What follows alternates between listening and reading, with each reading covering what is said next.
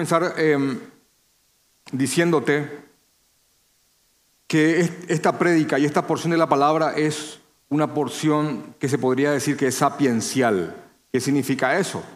Que es una porción de la palabra de Dios que nos guía a tener sabiduría. Sabiduría. Y para hacértelo otra vez más sencillo, la sabiduría es la capacidad que tiene el creyente para aplicar las verdades del Señor en momentos y en lugares adecuados. El tener mucho conocimiento no es sabiduría. El que aplica ese conocimiento es sabio. Amén.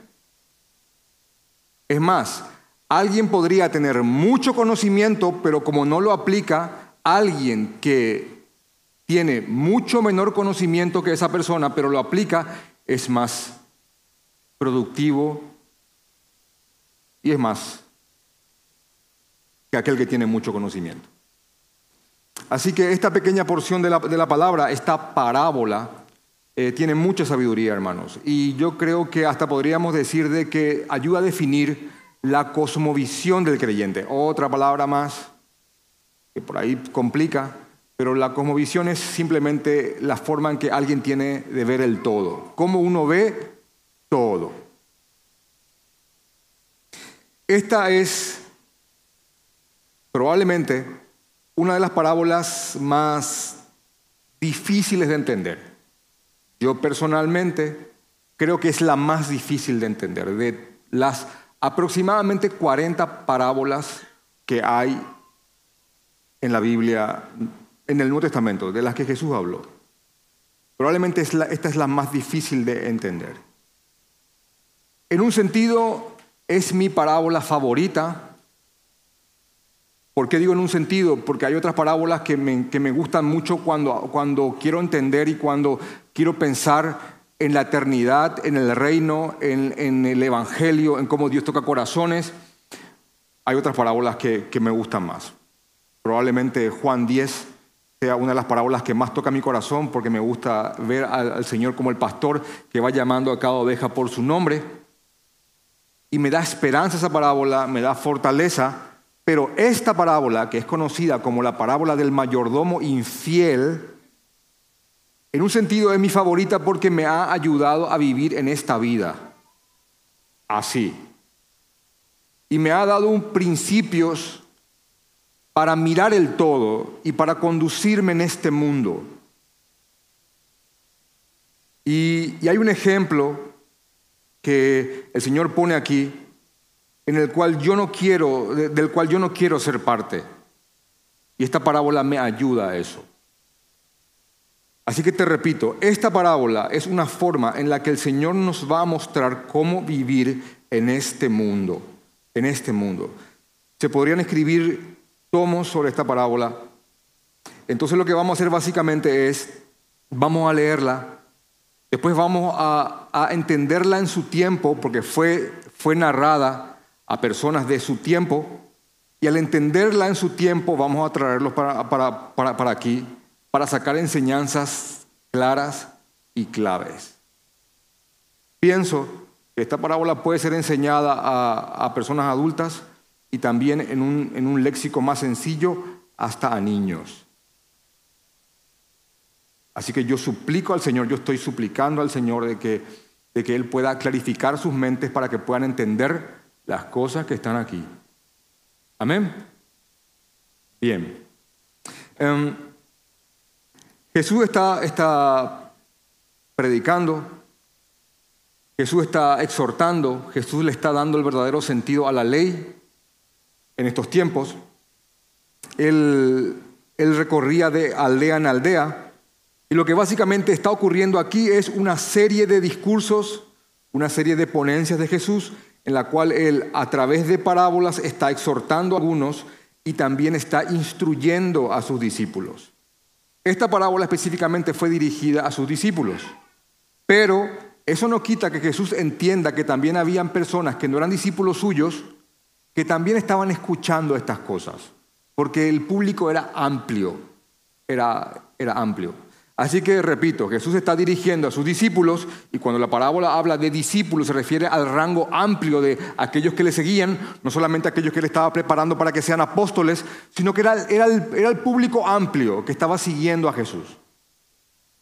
Pero también había gente que no lo seguía y que estaban escuchando estas cosas para ver qué era lo que decía este tipo medio de variante o incoherente o loco y para ver si podían agarrar alguna que otra cosa para incriminarlo. A ver, a ver qué dice. Por ahí podemos tomarnos de algo y después irnos con todo contra él. Eso que, entonces el público estaba dividido. Entonces la parábola dice básicamente lo siguiente. Dijo también a sus discípulos, y ahí, te dice el texto, ¿para quién va? Dijo también a sus discípulos, había un hombre rico que tenía un mayordomo, en palabras sencillas, un administrador. Había un hombre rico que tenía un administrador o un mayordomo. Y este fue acusado ante él como disipador de sus bienes. Esa palabra disipador también se podría entender como derrochador. Este administrador estaba derrochando los bienes del amo. Entonces le llamó. ¿Quién a quién? El dueño de todo llamó al administrador o al mayordomo y le dijo, ¿qué es esto que oigo acerca de ti? Da cuenta de tu mayordomía porque ya no podrás más ser mayordomo. Entonces el mayordomo dijo para sí, ¿qué haré? Porque mi amo me quita la mayordomía y él dice después, eh, cavar no puedo, como que no puedo hacer trabajos manuales, cavar no puedo y mendigar me da vergüenza. Así que acá había un hecho claro. El mayordomo, administrador, estaba siendo acusado, estaba siendo acusado de malgastar o derrochar los bienes del amo. El amo lo llama, le pide explicaciones y, y básicamente él ni siquiera se defiende. Le pide la contabilidad o el balance o las cuentas y le dice, ya no vas a ser más mi mayordomo, ya no lo podrá hacer. Entonces el mayordomo dice para sí, ¿qué voy a hacer ahora? ¿Qué voy a hacer ahora? Yo soy como un trabajador de cuello blanco eh, y cavar no puedo, no, no, no lo sé no, no, no soy de trabajo manual y me voy a quedar sin nada y mendigar me da vergüenza. ¿Qué voy a hacer? Em, en, el, en el versículo 4 está como el eureka, el, la idea bomba, y él dice en el versículo 4, ya sé lo que haré para cuando se me quite la mayordomía y me reciban en sus casas. ¿Quiénes? Ahí está en el versículo 5. Y llamando a cada uno de los deudores de su amo, dijo primero, ¿cuánto debes a mi amo? Dijo al primero. Él dijo eh, cien barriles de aceite y le dijo, toma tu cuenta, siéntate pronto y escribe cincuenta.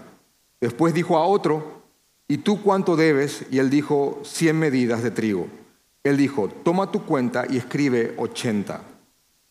Ahora, Básicamente lo que estaba haciendo él es modificar documentos. Lo que, lo que ha sorprendido siempre, y por qué les digo de que esta es una parábola, y yo creo que es una de las parábolas más difíciles de entender, algunos creen que se compiten con otras, pero el motivo por el cual alego de que esta probablemente sea una de las parábolas más difíciles es por el versículo 8, que dice, eh, y alabó el amo al mayordomo malo, esa palabra por favor atiendan, por haber hecho sagazmente, porque los hijos de este ciclo son más sagaces en el trato de sus semejantes que los hijos de la luz. Ahora, ¿qué? Acá había un hombre que modificó documentos, que, que modificó pagares, y dice que alabó el amo a esta persona por haber actuado sagazmente. Ahora, Em, Jesús después añade a esto, y yo os digo, ganad amigos por medio de las riquezas injustas, para que cuando, cuando éstas falten os reciban en las moradas eternas. El que es fiel en lo muy poco, también en lo más es fiel, y el que en lo muy poco es injusto, también en lo más injusto. Pues si, si en las riquezas injustas no fuisteis fieles, ¿cómo os confiará lo verdadero?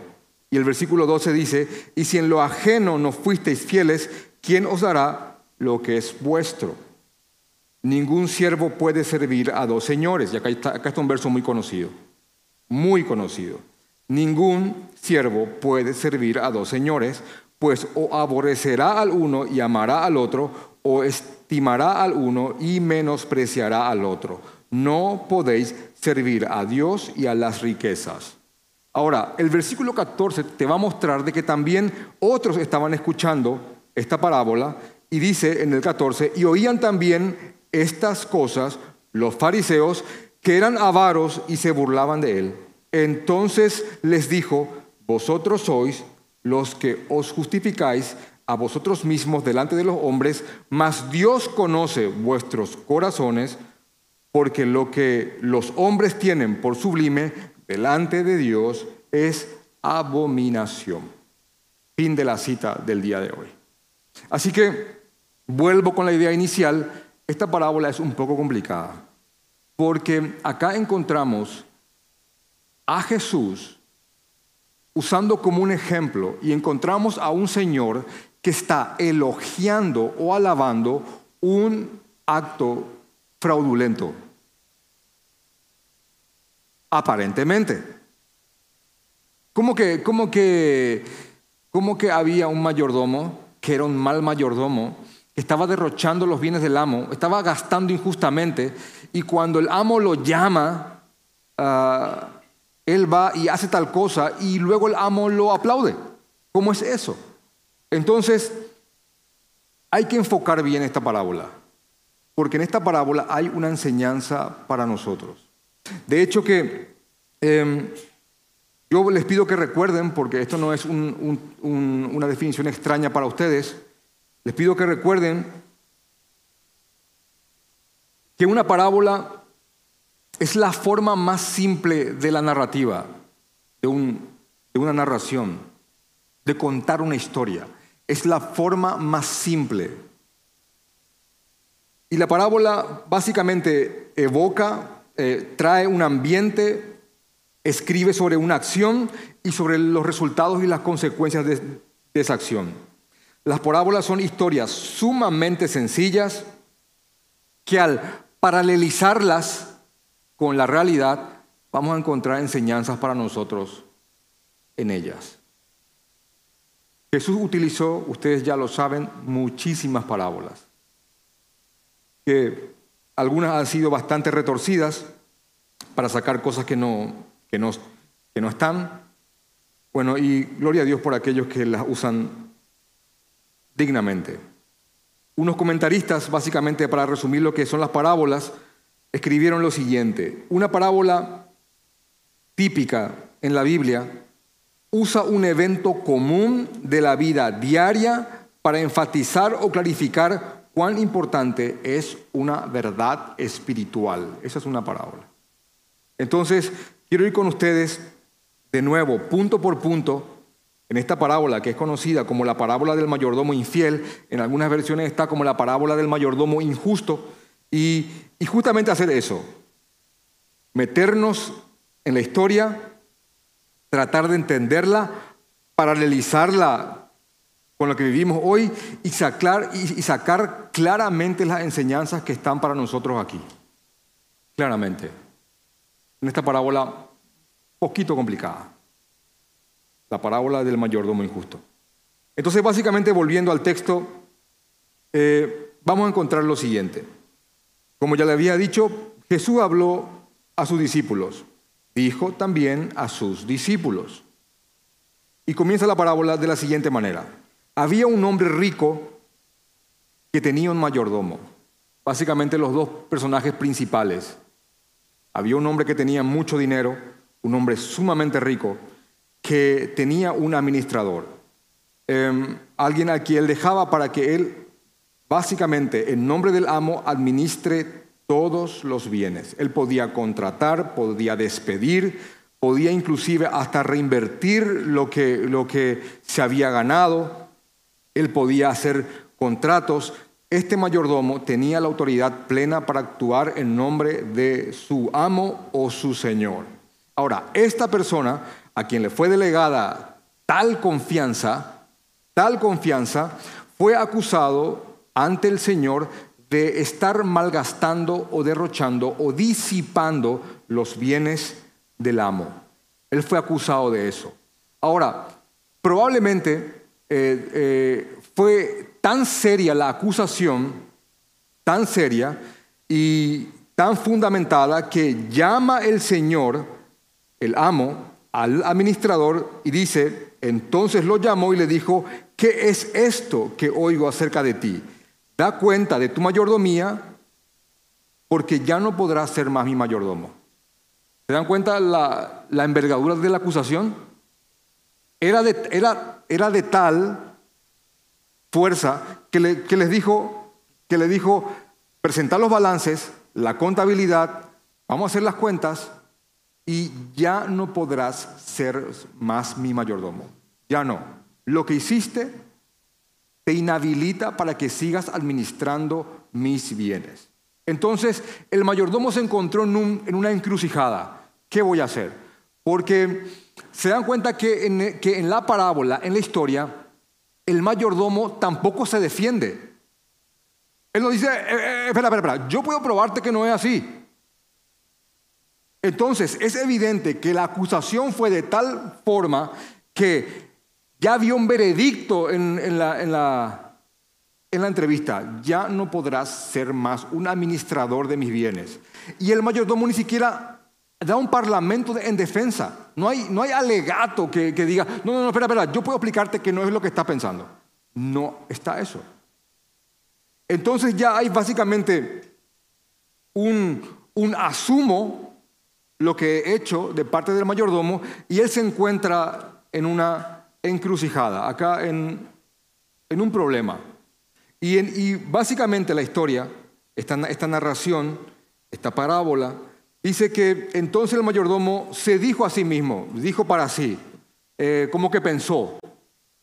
Él se planteó la situación y dijo, ¿qué voy a hacer? ¿Qué voy a hacer? Porque uh, tengo que presentar los balances, tengo que presentar las cuentas y yo no salgo de esta. ¿Qué voy a hacer? Ahora, como las parábolas no pierden mucho tiempo en detalles, sino que las ideas están bien marcadas, este administrador, este mayordomo, después de preguntarse qué iba a hacer, dijo, bueno, yo tengo un problema acá, porque me, me, me, me van a despedir, me van a echar a la calle y no, no sé trabajar manualmente. Cavar no puedo. Imagínense, eh, si cavar no podés, hermanos, es cavar, es palear tierra. Básicamente es, eh, este, está aquí esta frase porque es prácticamente uno de los actos más simples. Hermano, cavar no podés. Agarrar una pala y hacer un agujero.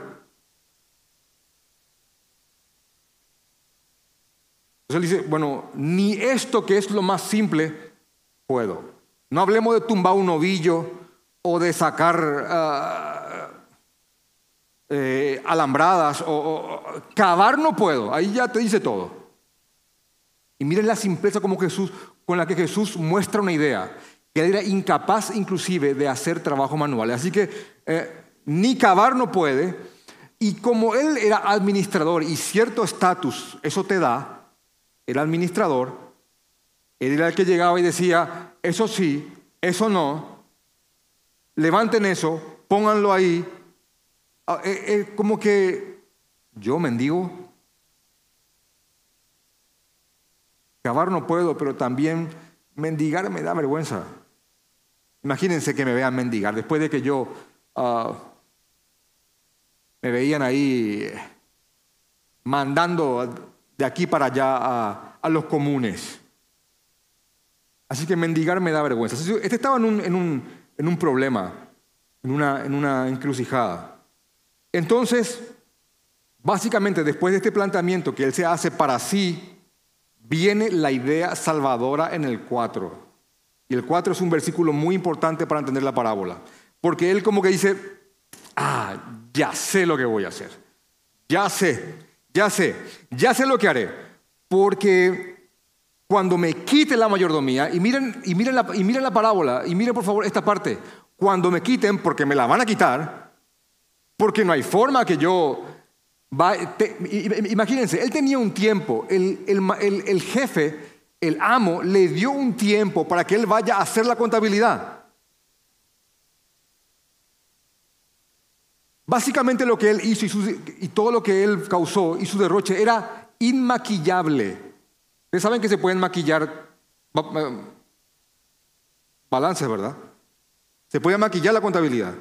Algunos son muy hábiles en eso. Ahora, si te dan un tiempo para poder maquillar un balance y, no, y, ni aún así lo podés hacer, es porque tu fato, te hablo en lenguaje jurídico, es enorme.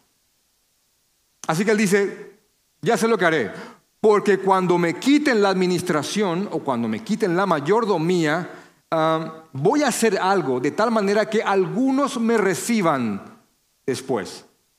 Entonces, él hace lo siguiente. Miren aquí, esto es un fraude. Es un fraude, hermano. Y hasta yo te diría que es un fraude legalizado. Y te lo voy a explicar más jurídicamente eso en un, en un, en un momento. Porque dice en el versículo 5, y llamando a cada uno, a cada uno de los deudores de su amo, Básicamente lo que va a decirte el texto él es que él empezó a corregir documentos y pagarés, documentos de deuda que estos hombres tenían. Entonces en el versículo, en el versículo 6 em, dice que él llama a los deudores de su amo y les pregunta cuánto le deben a su amo, cuántos barriles de aceite.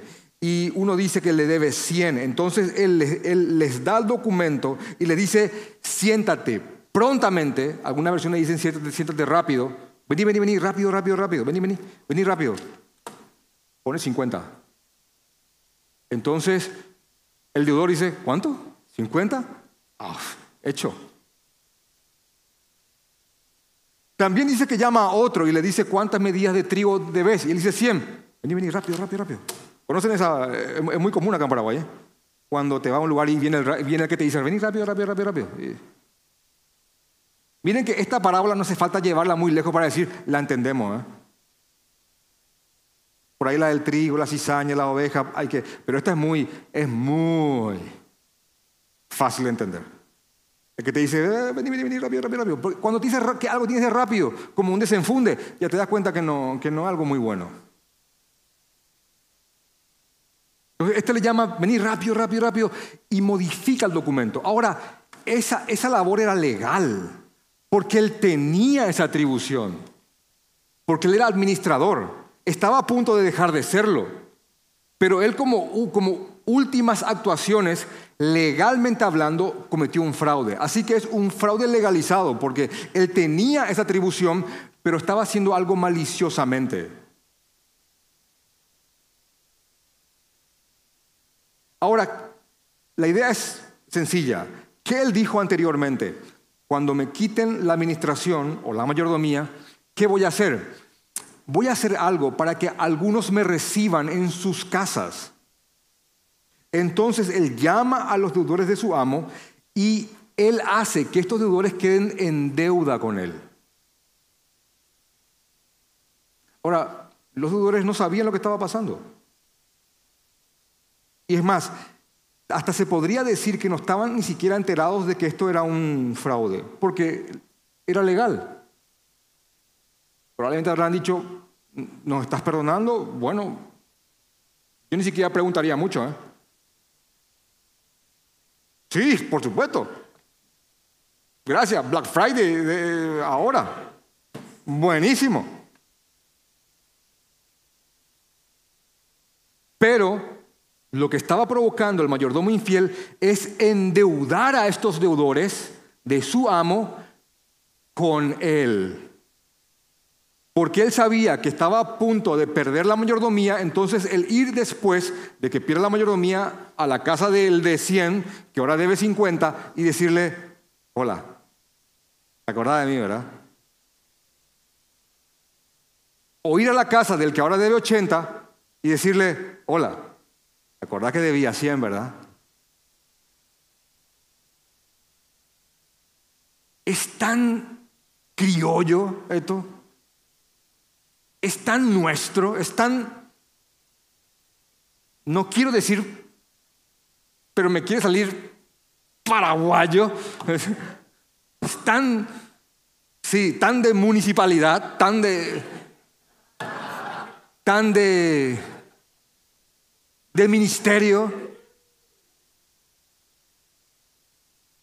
Amén. Amén. Amén. Eh, yo les digo algo, ¿eh? Así se vivía en la facultad de Derecho, ¿eh? Le, digo. Venía tu delegado a conseguirte las cosas y vos decías, ah, qué buen tipo. No, después el tipo te va a tocar el timbre. Y no se olvida lo que hizo por vos en 10 años, mínimo. ¿De acuerdo?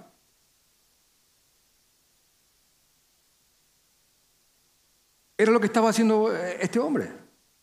Ahora, eh, después de, él modificar estos documentos, y miren, estoy tratando de meterles en la historia para que puedan entender lo que, lo que está pasando aquí.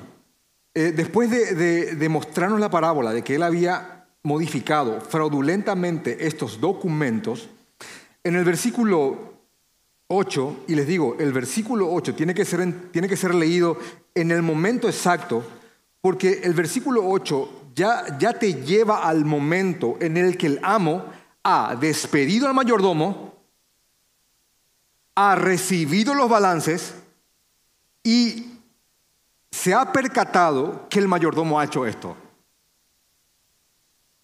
Y el versículo 8 dice, y alabó el amo al mayordomo malo por haber hecho sagazmente. Quiere decir que ya recibió las cuentas, repito, lo despidió y haciendo ahí con, tal vez otra persona o él mismo, estaba mirando y, dijo, ah, mira lo que me hizo. Y él dijo, y dice el texto que lo alaba. Otra versión dice, lo elogia. Dice, bien. Espera, espera, eh, espera, jefe, amo. Se te acaba de robar, hermano. ¿Por qué lo estás elogiando? ¿Por qué lo estás alabando? ¿Por qué? Vieron que eso te crea un conflicto, ¿verdad? Un conflicto moral. ¿Cómo, cómo va a alabar a este hombre? De ahí que vuelvo a repetir, vuelvo a repetir, es una parábola complicada porque Jesús la está narrando.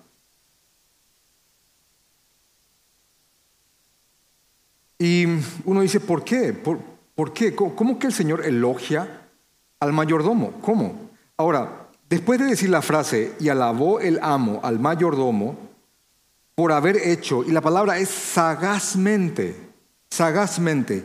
Y acá se corta la parábola y Jesús mete un discurso. Acá ya no, esto ya no está en la parábola. Acá, acá que va a hablar es Jesús.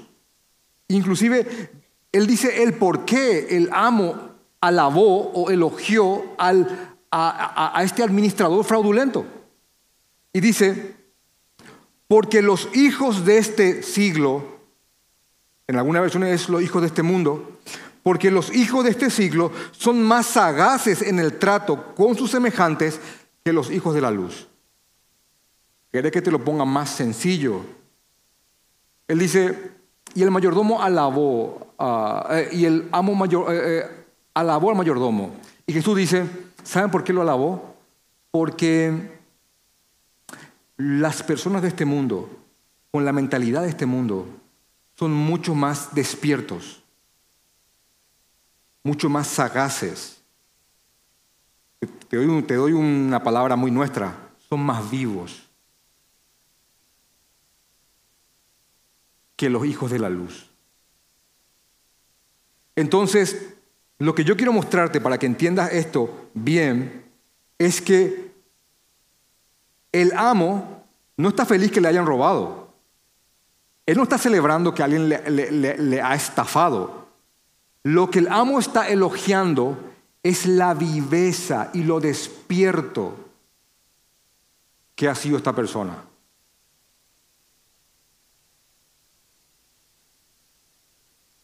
William Hendrickson, un comentarista a quien leo siempre, dice, cabe subrayar que el patrón elogió al administrador, ahora despedido, no por ser tan deshonesto, sino por ser tan astuto, tan sagaz y tan despierto.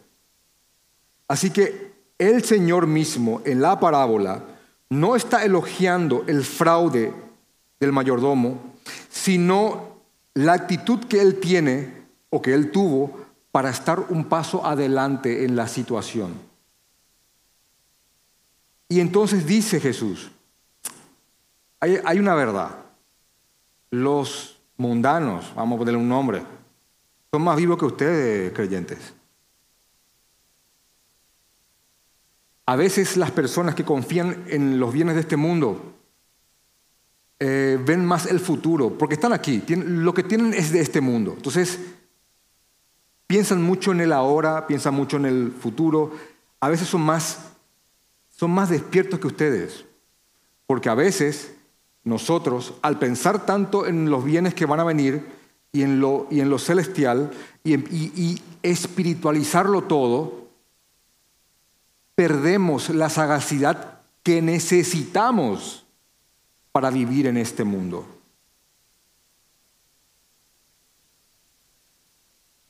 Miren que, miren que esta, es, esta es una postura muy anti-carismatismo en cuanto a a esa frase que a veces es tan mal usada de confía en el Señor al punto tal de que espera nomás que pase algo que te convenga.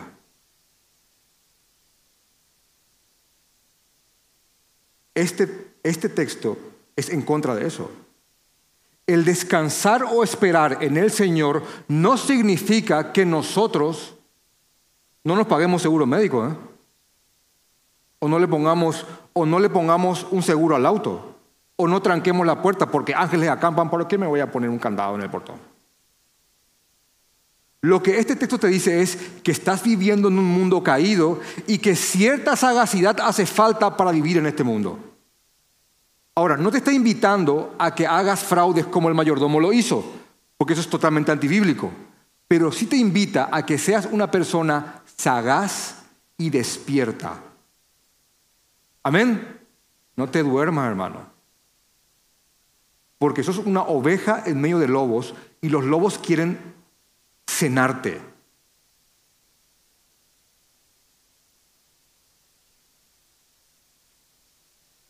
Cierto tipo de cosmovisión cristiana, y voy a, estoy pensando muy bien lo que estoy diciendo, cierto tipo de cosmovisión cristiana torcida ha estupidecido a muchos creyentes. ¿Me están entendiendo, verdad? Y Jesús te está diciendo aquí, porque los hijos de este siglo, los que no son creyentes, son mucho más sagaces en su trato con las personas y con las cosas de este mundo que inclusive ustedes. Y yo no quiero formar parte de este grupo que está siendo ejemplificado acá como gente dormida. con aquel que con un descansa en el Señor baja y dice, espero que la ola me lleve a mejores rumbos y se va y el, ¿Te das cuenta que es un llamado al hacer y al, y al pensar? Al razonar y al prevenir, al mirar y a estar un paso adelante, no con actos fraudulentos.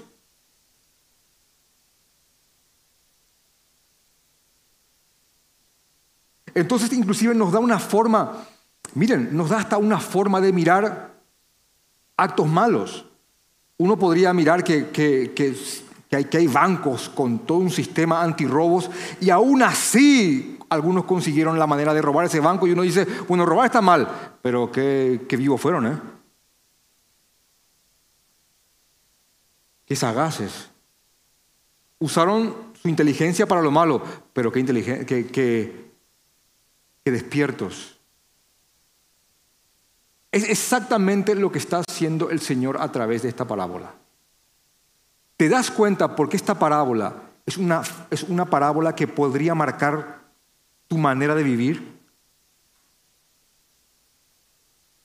¿Y por qué yo te dije al inicio de que yo amo otras parábolas porque me muestran verdades espirituales en las cuales yo y nosotros reposamos, pero esta parábola en particular podría marcar tu mente al punto tal de, de, realmente volverte lo que Jesús quiere que seas, que es paloma y serpiente? Cuando Jesús les narra el escenario a sus discípulos, le dice, bueno, yo le voy a enviar a ustedes, pero entiendan el escenario. Ustedes son como ovejas en medio de lobos. Y yo les pregunto, ¿ustedes saben lo que los lobos quieren hacerle a las ovejas? ¿Saben? Ahora, bien, como, como ustedes son ovejas en medio de lobos, tienen que ser palomas pero serpientes. Sean mansos como las palomas, pero astutas como las serpientes. Jesús mismo te está diciendo que seas como una serpiente.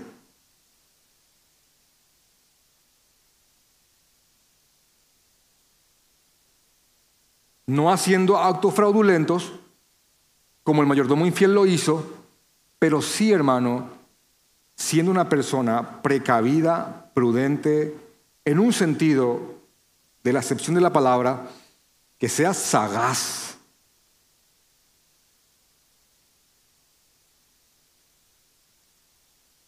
Amén. Los que están aquí en el comercio. Amén. Los que están en la universidad. Amén. Los que están en el barrio. Amén.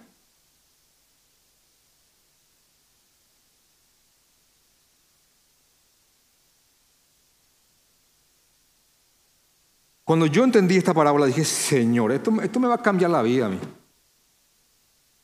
Porque yo fui criado en un ambiente eh, evangélico donde yo tenía que confiar como ciegamente e ir.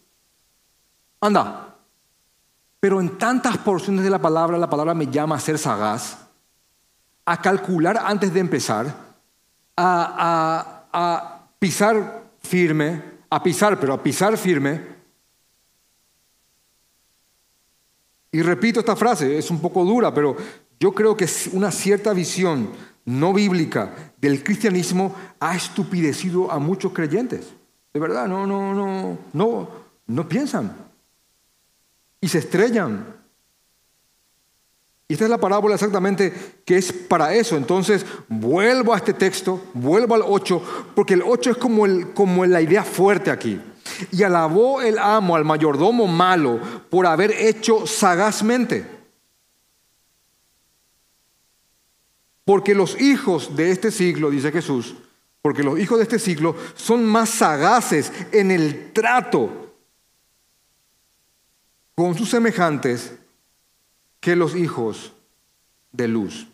Aquí presente hoy, hoy hay, un, hay, hay un hermano que justamente hablé con él la semana antepasada, está aquí presente ahora. Y yo lo amo, es creyente.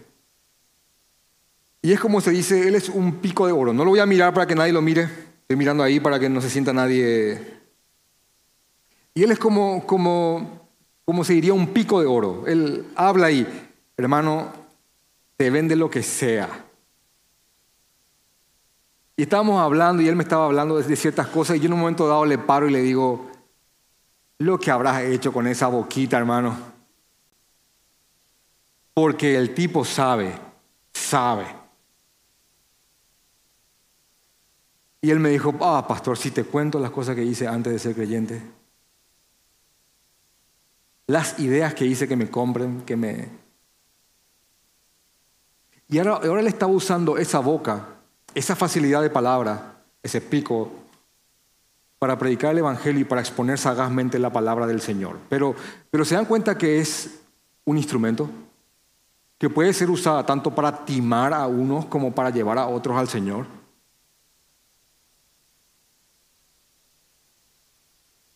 Ahora yo estoy acá hablándoles del Evangelio de Jesucristo. Sáqueme de acá, póngame un traje, póngame en lo penal defendiendo a un violador. señores, pero él tal cosa. Es lo mismo. Se puede usar para el bien o para el mal. Y argumentando ahí.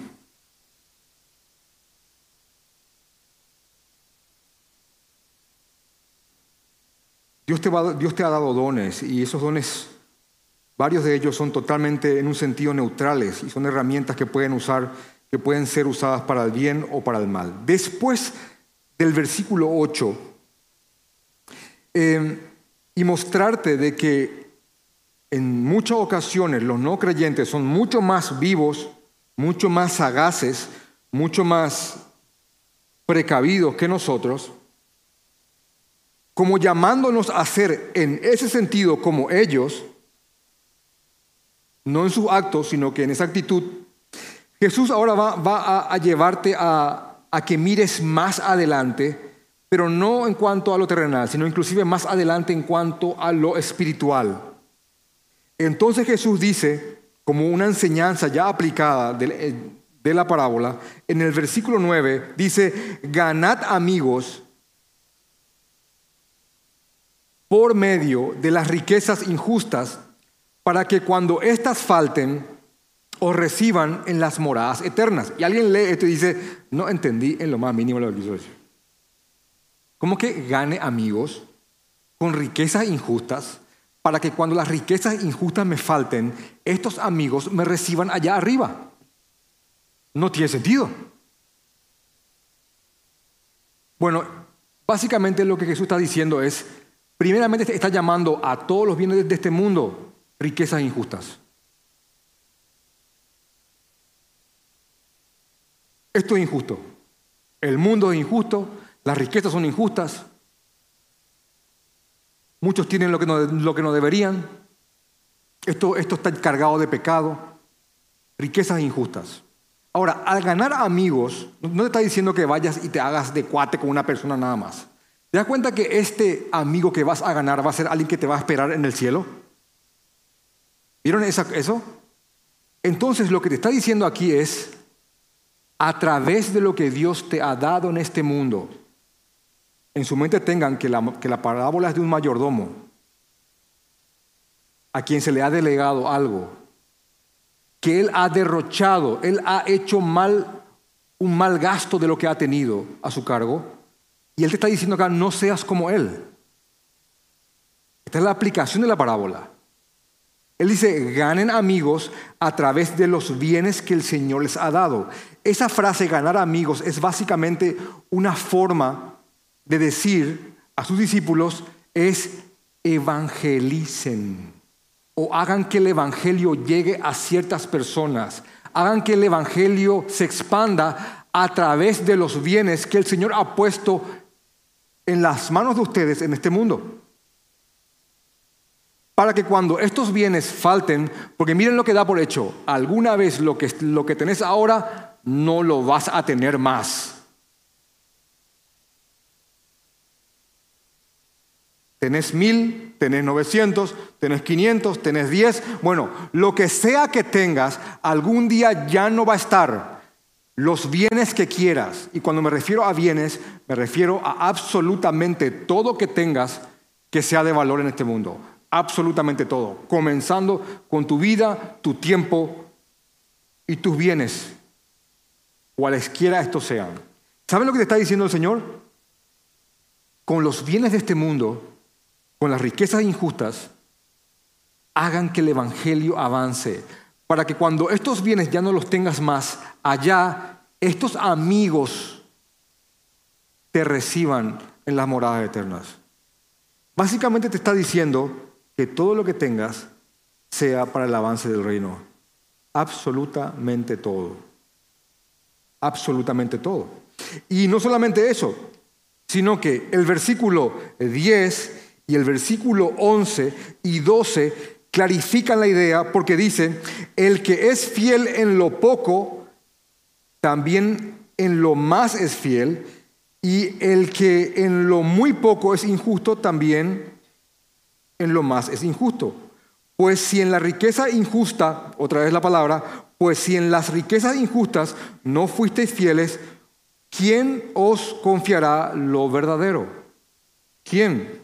Y si en lo ajeno no fuiste fiel, y te das cuenta cómo te, te dice que lo que tenés no es tuyo, sea lo que sea, si en lo que no es tuyo no fuiste fiel, ¿quién os dará lo que en verdad os pertenece o es tuyo o es vuestro? ¿Quién? Entonces, básicamente, eh, miren por favor algunas cosas que se puede ver en esta parábola. Em, básicamente la parábola nos, nos muestra la manera en que manejo lo que tengo, muestra si aquello es mi Señor, mi dueño o amo o no. También nos muestra que los bienes de este mundo son temporales y que no son nuestros, de que todos somos mayordomos o administradores de algo, sea cuantioso o sea poco. Y también nos muestra acerca de que hay un llamado a, ser fieles en lo temporal. Y esa fidelidad en lo temporal involucra que seamos sagaces y estemos constantemente pensando cómo todo lo que tenemos, ya sea talentos, ya sea tiempo o trabajo, dinero, lo que sea, cómo todo eso tiene que estar alineado para hacer avanzar el reino. Y básicamente la idea se cierra con, con la fuerte premisa de que ninguno puede servir a dos señores o a dos amos, pues o aborrecerá a uno y amará al otro, o estimará a uno y menospreciará al otro.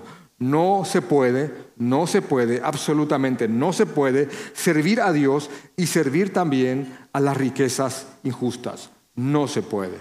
No es un llamado a ser pobres, es un llamado a que lo que tenemos no nos gobierne. Porque repito, la manera en la que manejamos lo que tenemos determina si aquello que tenemos es dueño nuestro o nosotros entendemos de que somos administradores del dueño de absolutamente todo. Es un llamado a la inteligencia, a la sagacidad, a la sabiduría, al ver más adelante, no solamente en el campo temporal, sino que también más adelante en el campo eterno.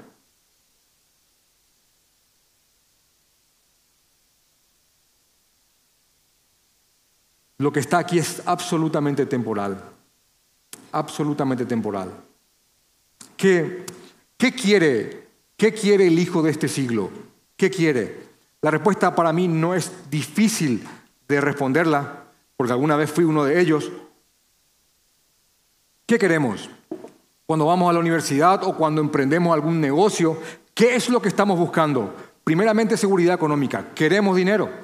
Queremos dinero para poder comprarnos una casa, para poder darle lo que, lo que, lo que, lo que sea a nuestros hijos, para poder darles educación, estudiamos para que tal título nos dé mayor productividad y seamos más cotizados en el mercado laboral, para que también nos dé cierto renombre y cuando entremos a cierto lugar nos digan doctor o ingeniero, para que en un banco yendo trajeado, eh, un agente de cuentas al ver cuánto tenemos, digas, por favor, adelante. Eso, eso, eso es lo que busca el, hijo de este siglo y hace todo para que eso, para que eso ocurra. Quiere estatus, quiere posición, quiere seguridad en este mundo, llegar a viejo, no tener necesidad, tener una cuenta buena, estar ahí en su casa, ya retirado, y que la vida se vaya pagando y en medio de muchos bienes, más de lo que va a poder gastar, dejar a sus herederos. Y se acabó. Ya está, eso es todo. Punto ir, en la lancha, pescar, pescar con los amigos, al que le gusta eso. Ya. ¿Y después? ¿Y después? Eso es todo.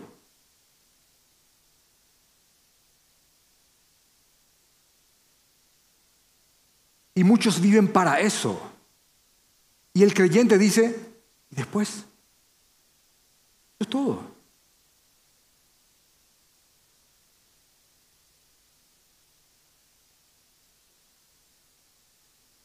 Jesús nos dice, miren, sean sagaces, sean prudentes, caminen entendiendo en dónde viven y lo que son y entre quienes están.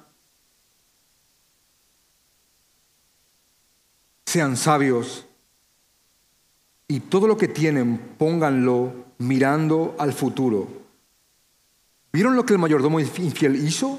Sí, bueno, ustedes hagan lo mismo, pero con obras buenas. Hagan lo mismo, pero de manera justa.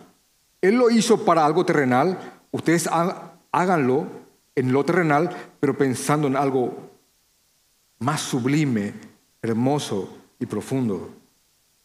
Básicamente esta parábola es una parábola que nos está guiando a el por qué vivir la vida, hermanos. El por qué mañana vas a estar en tu trabajo produciendo. ¿Ven eso? Esta parábola y su aplicación te está diciendo que absolutamente nada es tuyo. Absolutamente nada y que no derroches lo que el Señor te ha dado, cuales bienes sea, porque de eso es lo que fue acusado el mayordomo infiel, de derroche, de disipación de bienes. No lo hagas, no lo imites, no lo hagas. Sino que todo lo que el Señor te ha dado, porque no hay cosa que no hemos recibido, es para el avance de su reino. Absolutamente todo. Todo.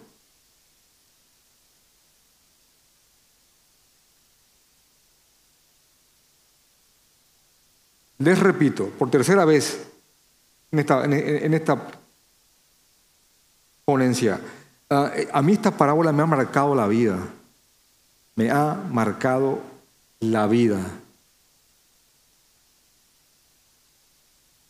Los que estaban escuchando esta, parábola eran justamente aquellos que eran parecidos al, mayordomo infiel. Porque dice em, en el versículo 14 que también, dice, y oían también todas estas cosas los fariseos, los líderes religiosos de aquella época. Y estos líderes religiosos eran avaros amaban el dinero. Y miren, eran, eran los religiosos, amaban el dinero, eran, eran avaros. La avaricia es ese amor desmedido del dinero.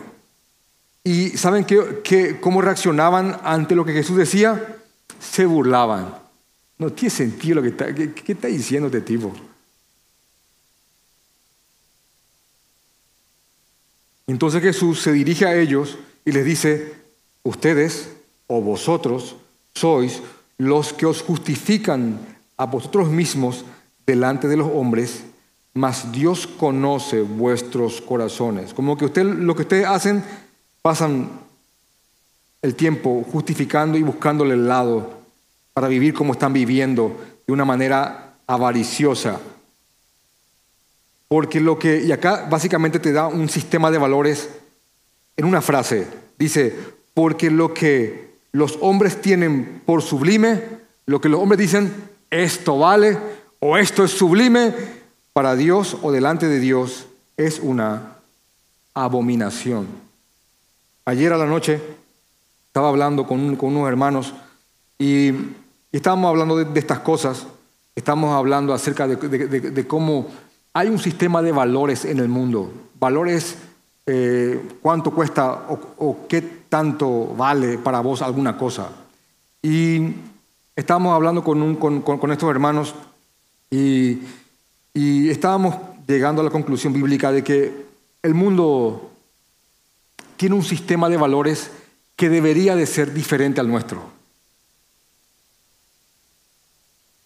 Y nosotros reconocemos lo valioso de un reloj caro, un traje costoso, un auto de lujo, entendemos que esas cosas valen. Solo que nosotros no podemos darle el valor que el no creyente le da. No lo podemos hacer o no lo deberíamos hacer. ¿Entienden? Porque simplemente esas cosas ya no tienen ese valor para nosotros en comparación con otros bienes que sí han tomado valor a partir de que hemos conocido al Señor. Y entendemos que el mundo se maneja así.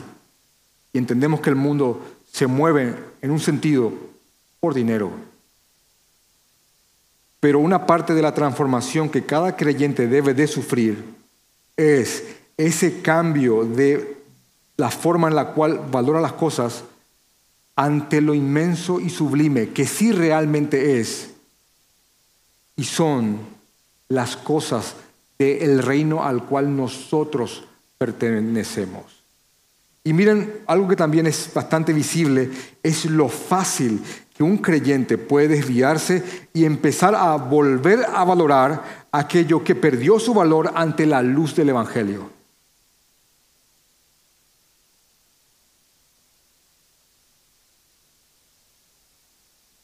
Hermanos, vuelvo a repetir la idea del versículo 8 y del versículo 9, porque son básicamente las ideas que tienen que ser subrayadas en este pasaje. Hermanos, pongan todo lo que tienen.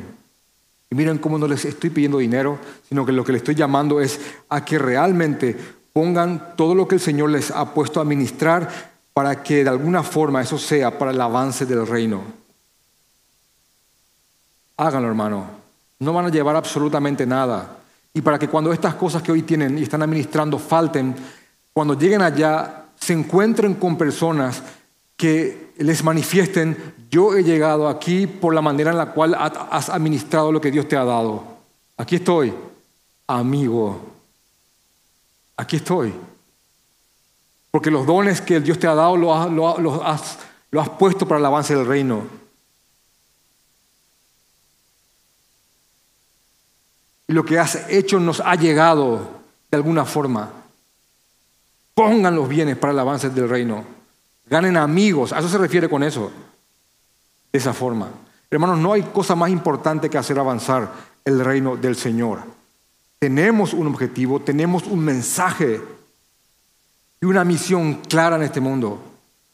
Que la gente conozca al verdadero Jesucristo y que puedan ver que en Jesús hay perdón, en el Señor hay perdón y que no importa lo que hayan hecho, no importa en lo que, en lo que se hayan convertido, en el Señor hay recibimiento, hay perdón y hay salvación.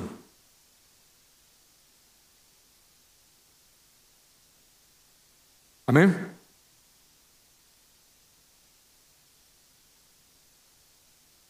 Vamos a orar.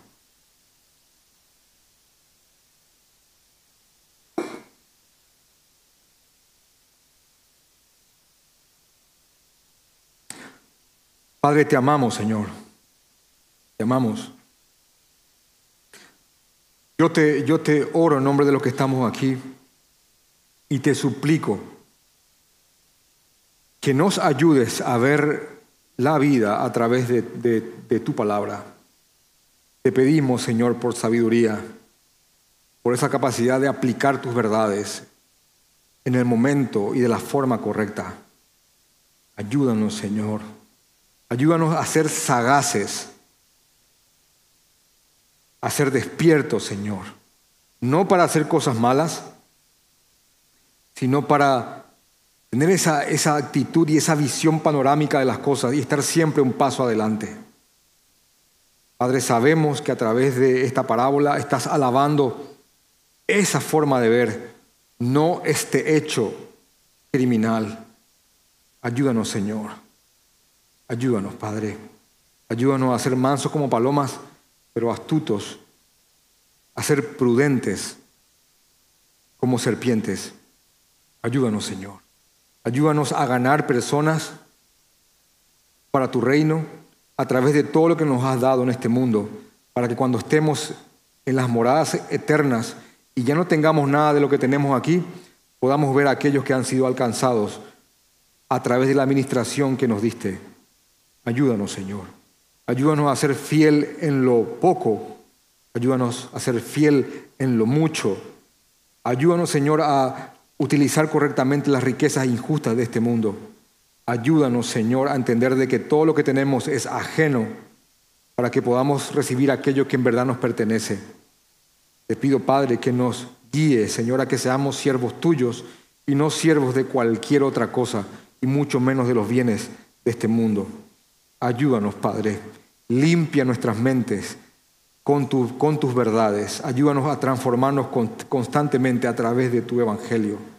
Padre, te pido que nos ayudes a predicar con elocuencia tu evangelio o a apoyar a aquellos que tienen ese don para, para predicar tu palabra con denuedo. Sea como sea, Padre, ayúdanos a ser instrumentos para el avance de tu reino. Cada uno tiene su lugar, su sitio y su don, y todos apuntamos hacia lo mismo. Ayúdanos a mostrarle a este mundo que solamente hay perdón en tu persona, que solamente hay arrepentimiento valedero en, en y bajo tu cruz, Jesús. Ayúdanos a vivir una vida con sentido, una vida con propósito. Ayúdanos, Señor. En tu santo nombre.